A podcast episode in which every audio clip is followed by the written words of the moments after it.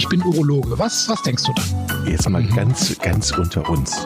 Wir müssen auch die Worte Penis und Hodensack in den Mund nehmen. Ja, ja. Und äh, das ist ja auch Sinn und Zweck äh, von so Veranstaltungen wie diesem Podcast, dass man das Ganze aus dieser Schmuddelecke so ein bisschen herausnimmt. Mittlerweile Folge 106. Hallo Chris nach Aachen. Hallo Jochen. Wie geht es? Mir geht's gut. Äh, wie geht's dir denn? Du siehst so ein bisschen verwahrlost aus mit deinem wilden Vollbart. ja, ich lasse mir gerade den Bart ein bisschen länger stehen. Ich wollte es mal ausprobieren, mache ich sonst nicht so. Es kratzt ein bisschen, muss ich sagen. Aber wenn du jetzt sagst, das sieht auf alle Fälle gut aus, dann lasse ich das natürlich weiter wachsen. Ähm, jetzt ist es so also ein Zentimeter steht, Steht dir alles extrem gut, du kannst alles tragen. Aber die Erfahrung mit dem Kratzen, die mache ich dann auch immer, wenn das so ein bisschen länger wird. Und irgendwann, wenn die anfangen sich zu kräuseln, dann mhm muss das bei mir wieder ab. Welche, welche Frage ich mir ja irgendwann stelle, ne? Also man, man wäscht sich ja also in der Dusche, ne? Dann steht man ja, wir sind, das ist ja ein Thema Männergesundheit, also von daher können wir da auch mal kurz ein bisschen drüber plaudern. Unser Podcast ist ja unter der Überschrift Männergesundheit. Alles klar. Also, wenn ich in der Dusche stehe, dann wasche ich mir natürlich intensiv die Haare und so und den Rest, ja. Und aber muss man sich doch Zeit für den Bart nehmen eigentlich? Da fällt mir gerade so ein, da lasse ich einfach nur dieses Wasser vom Kopf runterlaufen und rüber tröpfeln. Oder muss ich da, was, hast du eine Idee? Also ist das wichtig, dass man sich dann eigentlich auch den Bart wäscht? Fällt mir jetzt gerade so also spontan. Waschen solltest du den, glaube waschen solltest du den, glaube ich, schon. Ne? Aber wenn du jetzt natürlich so ein Hipsterbart bis zu äh, bis zu dem Bauchnabel hast, dann ob man den dann auch äh, auch, auch schamponieren muss, das keine Ahnung. Aber waschen solltest du den wahrscheinlich schon. Gibt ja auch gab mal vor, weiß ich nicht, drei vier Jahren so eine Studie aus der Schweiz und auch ein bisschen länger zurück noch irgendwie so eine ganz kleine Studie aus Amerika, wo dann ähm, Abstriche, also Bakterien untersucht wurden, was so im Bad alles lebt. Oh nee. nee, nee. Willst du hören? Nee. Oh Gott. Was im Bad so alles lebt. Okay, fang mal an. Naja, also es wurde dann, wurde natürlich sehr publikumswirksam, ging man damit an die Öffentlichkeit. Ähm, und da wurden im äh, Bart des Mannes, äh, der vollbärtigen Männer, mehr Bakterien gefunden als im Fell von Hunden. Und das war, wurde natürlich dann sehr publikumswirksam ausgeschlachtet. Aber wenn man mal so ein bisschen in die Details guckt, war bei der amerikanischen Studie waren das nur wirklich eine Handvoll Proben, wo diese Abstriche da aus dem, aus dem Bad genommen wurden.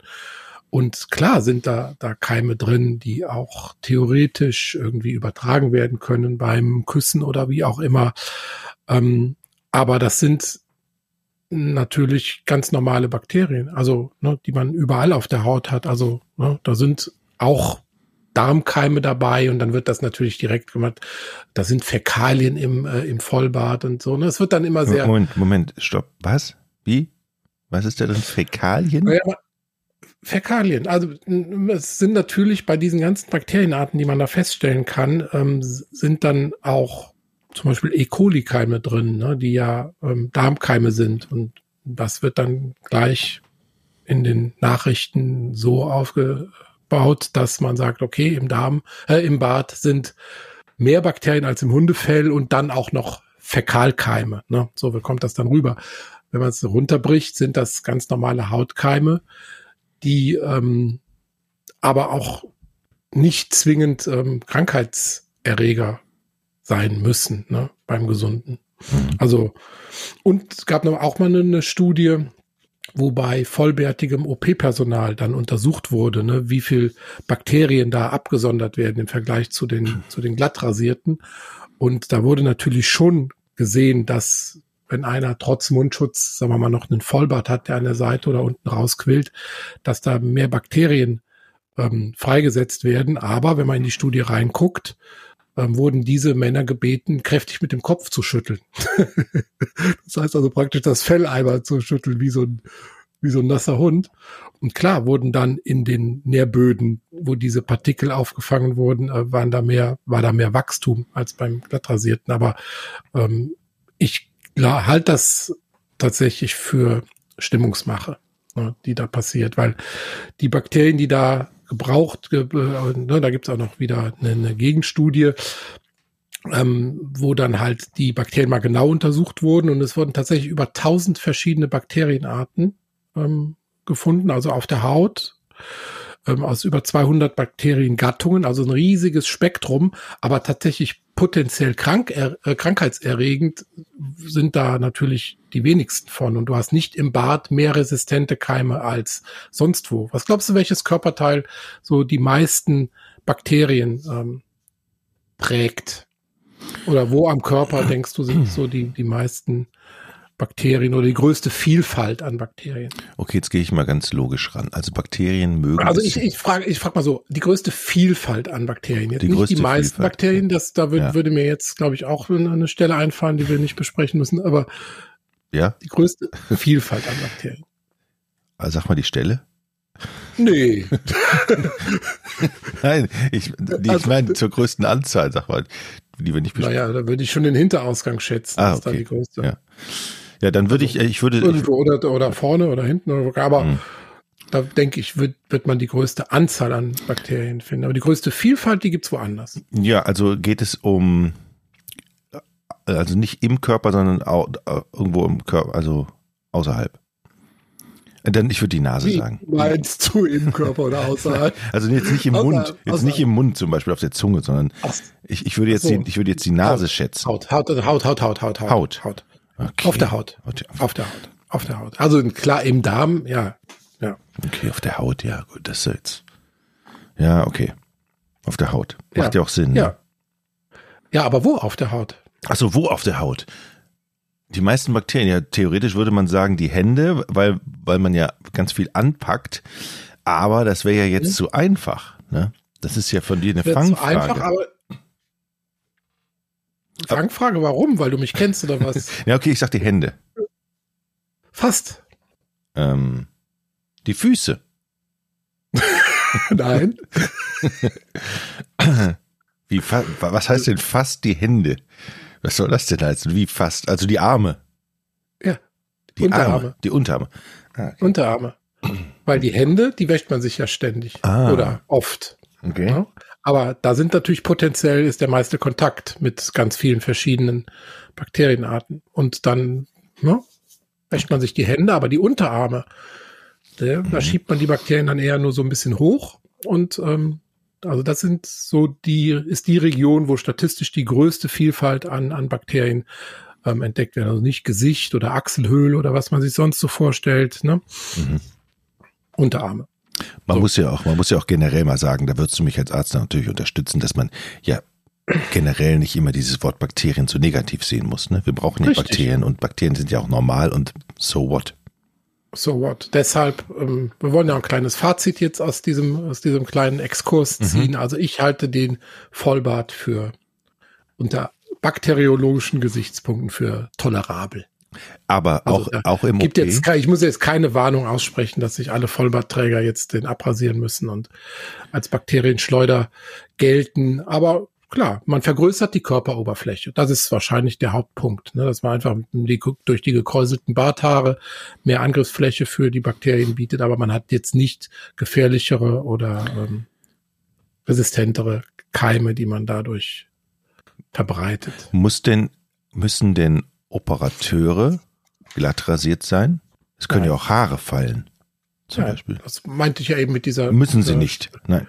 Also. Nein. Okay. Nein, müssen sie nicht. Aber also vom Gefühl her würde ich jetzt schon sagen, also ein Rauschebart, der aus dem Mundschutz überall rausguckt, mhm. ist jetzt für einen ähm, Chirurgen nicht optimal. Mhm. Okay. Ne? Also das schon.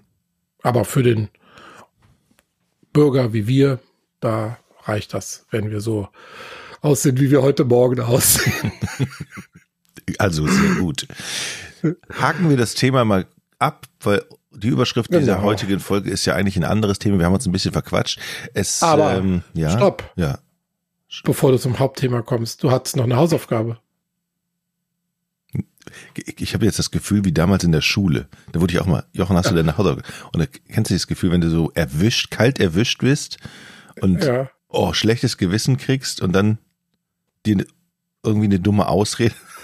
Eigentlich hattest du mir nämlich die Aufgabe gestellt und ich habe versucht, dir das zurückzugeben, aber habe ich nicht. Ich habe nichts dazu gefunden, was immer es ist. Sehr gut.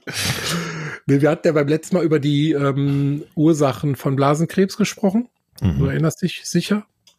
Und da waren wir ja irgendwie auf die te textilverarbeitende Industrie gekommen, weil da ja diese Stoffe verarbeitet werden, die potenziell Blasenkrebs verursachen, also diese sogenannten Azofarbstoffe, Anilin und Benzadin, die man in der Textilindustrie als, als Bleichmittel meistens ähm, benutzt oder ja, als Färbemittel und die deshalb immer noch verwendet werden, weil die eine sehr hohe äh, Licht- und Waschstabilität haben. Das heißt, die, die äh, Textilien bleiben dann, also ver, verbleichen nicht so schnell und äh, bleiben auch beim Waschen stabil und die haben auch eine ähm, antimikrobielle Aktivität, diese Farbstoffe, also verhindern Bakterien, ähm, Befall der Textilien und werden deshalb immer noch sehr weit verbreitet da eingesetzt.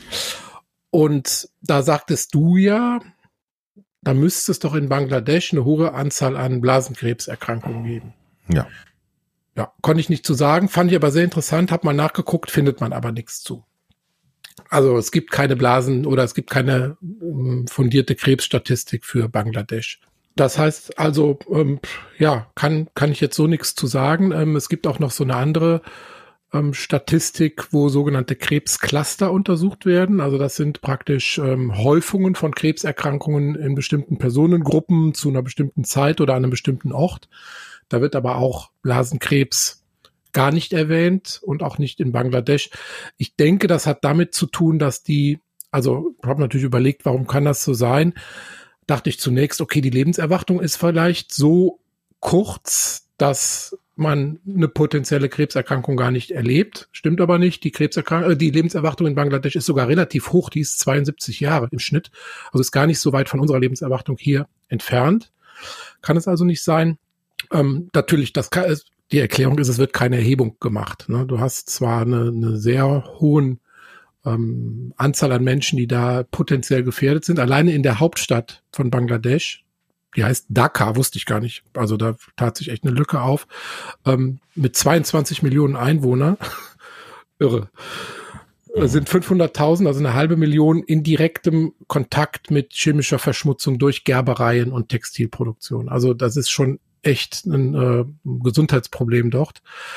Ähm, aber trotzdem gibt es keine Erhebung, ob jetzt dadurch irgendwelche Erkrankungen oder ne, dass man sich darauf berufen kann, dass irgendwelche Krebserkrankungen da jetzt gehäuft ähm, auftreten. Ich würde vermuten, ja. Eine andere mögliche Erklärung, warum das noch nicht zutage getreten ist, äh, wäre, dass äh, die Latenzzeit, also die Zeit zwischen der Exposition und dem Auftreten der Erkrankung bis zu 23 Jahre äh, geschätzt wird. Ähm, aber selbst das, die Textilindustrie, da gibt's ja schon sehr lange, das müsste ja dann irgendwie auch zutage treten. Also keine Ahnung. Ich vermute, es gibt diesen Zusammenhang, aber dokumentiert, dass man jetzt sagen kann, okay, wir können das als bewiesenen Zusammenhang hier im Podcast ähm, kundgeben. Nein. Okay. Hätten wir das geklärt. Ja. Jetzt kommen wir zu unserem Hauptthema. Was und, ist das? Und zwar geht es um die, ja, um die Pille für den Mann. Ich habe es letztens irgendwann im Radio gehört dass man da fleißig dran arbeitet und jetzt wohl auch einen Schritt weiter ist, dass es irgendwann möglich ist, dass mh, hm, die Männer auch maßgeblich zur Verhütung beitragen können, indem sie eine Pille, ein oder zwei, ich habe es nicht ganz verstanden, schlucken, irgendwann einmal. Mhm. Dafür habe ich aber den medizinischen Sachverstand hier heute Morgen vor mir. was ist denn da, was ist da dran? Ähm, ob, ob ist das ein bisschen. Also viel Erhellendes bringen kann, ja. Ein bisschen aufgebaute, äh, weil solche, das, solche Nachrichten gibt's ja, da, da macht ja wieder Schlagzeilen und äh, schöne Überschriften. Was war da dran? Da ist jetzt zum ersten Mal ähm, so ein bisschen was dran. Also an dieser, an dieser Neuigkeit. Ich habe das auch äh, mitgekriegt. Ähm, es wird ja schon seit Jahren an der Pille für den Mann geforscht. Und das ist ja bis jetzt kläglichst gescheitert, weil das natürlich ein massiver Eingriff in den Hormonhaushalt ist. Ne, bei der, bei der Frau ist es ja so, da kann man durch diesen Eingriff in den, in den Hormonhaushalt einmal im Monat einfach den Eisprung unterdrücken ne, und die Schwangerschaft damit verhindern. Beim Mann müsste man ja nur kontinuierlich die, die Spermienbildung ähm, unterdrücken.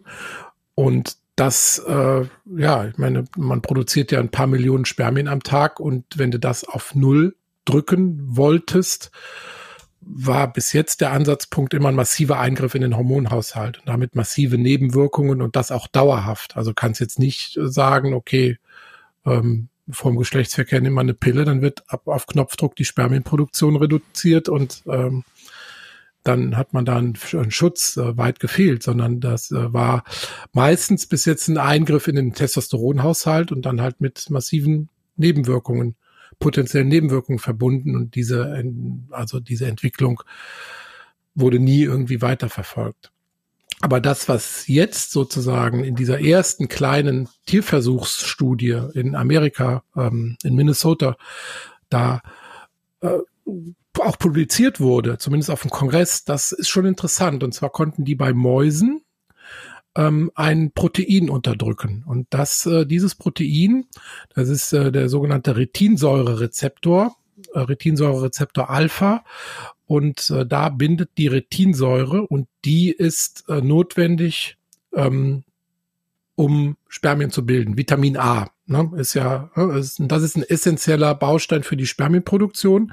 Dass das aber so essentiell ist, wenn man diesen Rezeptor blockiert, dass dann bei der Maus eine 99-prozentige Sterilität resultiert. Das war mir auch nicht so bewusst. Das heißt also, wenn du mit diesem äh, hormonellen Verhüter ist letztlich auch ein, ein äh, äh, nee, das ist ein nicht hormonelles Verhütungsmittel. Wenn du damit vier Wochen lang die Maus behandelst, hast du danach eine 99-prozentige Sterilität bei der Maus. Ne? Also einfach diese Blockade dieses Retinsäure-Rezeptors. Und Nebenwirkungen sind im Tierversuch wohl keine großen beschrieben. Und das Gute ist, es ist reversibel. Also das heißt also, wenn du damit aufhörst, ähm, kommt die Fruchtbarkeit, ich muss jetzt den Zeitraum, weiß ich nicht mehr ganz genau, aber auch irgendwas von vier bis sechs Wochen kommt die Fruchtbarkeit wieder zurück. Also das ist tatsächlich vom Gedankengang vielversprechend. Jetzt ist natürlich immer die Frage, du wolltest bestimmt gerade fragen. Nee, ich wollte jetzt nicht fragen, aber ein Mensch ist ja keine Maus, das frage ich gleich. ich wollte jetzt fragen, aber das ist doch jetzt erstmal ein anderer Ansatz, so wie ich das verstehe, dass man das eben nicht hormonell macht, sondern dass es irgendwie ja. ein, ja, de deshalb ein, ein Meilenstein oder so oder ein das ist ein, erstmal ist das im, im Labor, im Tierversuch ist das ein Meilenstein. Es gibt ja drei Möglichkeiten, wie man die, die äh, Spermienproduktion beim Mann unterbindet. Erstens halt hormonell, dass also die Steuerungshormone, die die Spermien bilden, ähm, nicht mehr produziert werden. Das ist aber gescheitert. Zweitens, Unterbindung des äh, Flusses der Samenzellen. Das macht man ja bei der Sterilisation. Da unterbindet man einfach die Samenleiter, dann kommen die nicht mehr raus. Das hatte man ja auch probiert mit einem Kippschalter. Weil ich ja, glaube ich, auch mal berichtet, dass man so einen Schalter einbaut, den man durch die Haut bedienen kann und dann sozusagen ähm, die Tür zumacht für eine gewisse Zeit, ist aber deshalb gescheitert, weil natürlich im Samenleiter Stumpf, der zur Harnröhre hinführt oder in die Prostata führt, noch Samenzellen drin sind, die auch dann beim Samenerguss durch die Wellenbewegung noch raus können. Also der Kippschalter ist auch zu unsicher. Mhm. Auch gescheitert. Ne? Ähm, dann hat man versucht, halt die, die ähm, Spermienproduktion durch andere Faktoren zu unterdrücken. Zum Beispiel hat man auch mal versucht, durch Wärme Ne, dass man also vor dem Geschlechtsverkehr die Hoden sozusagen erhitzt. Ja. und damit die Spermien killt, aber das ist auch natürlich völliger Blödsinn. Also es ist wirklich, wenn man es so als, als Ganzes sieht, stehen wir da noch total am Anfang. Aber das, jetzt diese Produktion zu unterdrücken durch eine, Blockade eines Rezeptors, der bei der Spermienbildung sehr, sehr, sehr wichtig ist, der aber an anderen Organen keine große Rolle spielt. Das finde ich schon vielversprechend, den mhm. Ansatz. Mhm. Ich, ich, ich muss nochmal zurück auf die, auf die Idee mit der Erhitzung. Da hätte ich mir aber, wenn das geklappt hätte, hätte ich mir aber gut vorgestellt, dass die Industrie findige Utensilien ja. und technische ja. Geräte zur Verfügung stellt, die man dann kaufen kann. Eierwärmer, Eiererhitzer, wo du dann die Gradzahl einstellst und dann tust du deine Hoden ja. da rein. Wir haben doch in einer unserer allerersten Folgen haben wir doch diese ähm, Eierkühler erfunden. Mhm, ja. Den könnten wir dann einfach weiterentwickeln. Proto mhm. Prototyp liegt ja hier. Ja?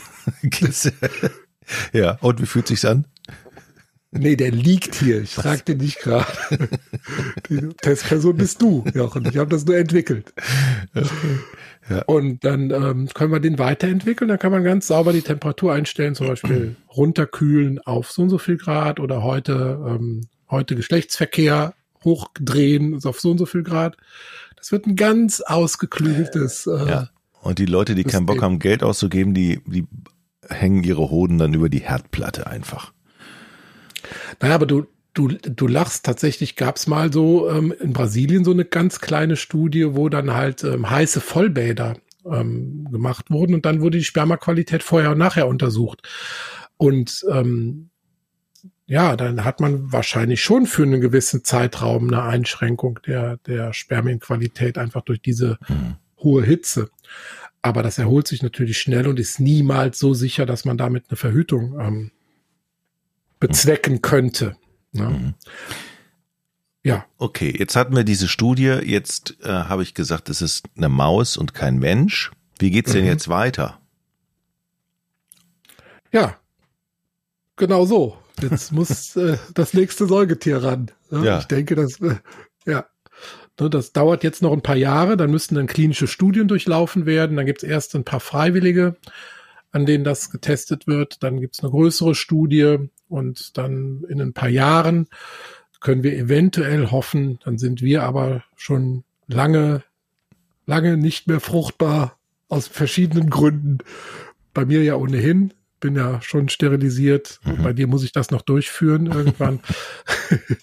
und dann ähm, werden wir werden das nicht mehr anwenden bei uns. Aber ich denke, irgendwann wird vielleicht sowas kommen, aber ich sehe das noch ganz weit in der Zukunft. Also bis so eine Idee, ist erstmal nur eine Idee, die bei Mäusen funktioniert, bis das wirklich an der Ladentheke erhältlich ist, da gehen noch ein paar Jahre ins Land. Aber der Markt wäre auf alle Fälle da, ne? Das würde ich Absolut. mir behaupten. Also Absolut. Also wir sehen ja auch in der Praxis eine deutliche Zunahme von Sterilisationen, also von Anfragen, ähm, sich sterilisieren zu lassen. Der Mann kriegt ein Bewusstsein für die Verhütung, was auch gut ist. Aber wir haben halt beim Mann außer Kondom und Samenleiter knipsen keine, keine anderen Möglichkeiten momentan. Hm. Ja. Dann warten wir einfach ab, was passiert. Wir warten, wir warten ab und wenn das da ist, machen wir nochmal eine Folge. Oder sollen wir nächste Woche schon wieder? Was denkst du? Ich denke schon. Machen wir. Also dann nächste Woche. Dann machen wir nächste Woche. Alles klar. Okay. Chris, vielen Dank. Tschüss. Bis dann. Ciao, ciao. Ich bin Urologe. Was, was denkst du dann? Jetzt mal ganz, ganz unter uns. Wir müssen auch die Worte Penis und Hodensack in den Mund nehmen. Ja, ja. Und äh, das ist ja auch Sinn und Zweck äh, von so Veranstaltungen wie diesem Podcast, dass man das Ganze aus dieser Schmuddelecke so ein bisschen herausnimmt.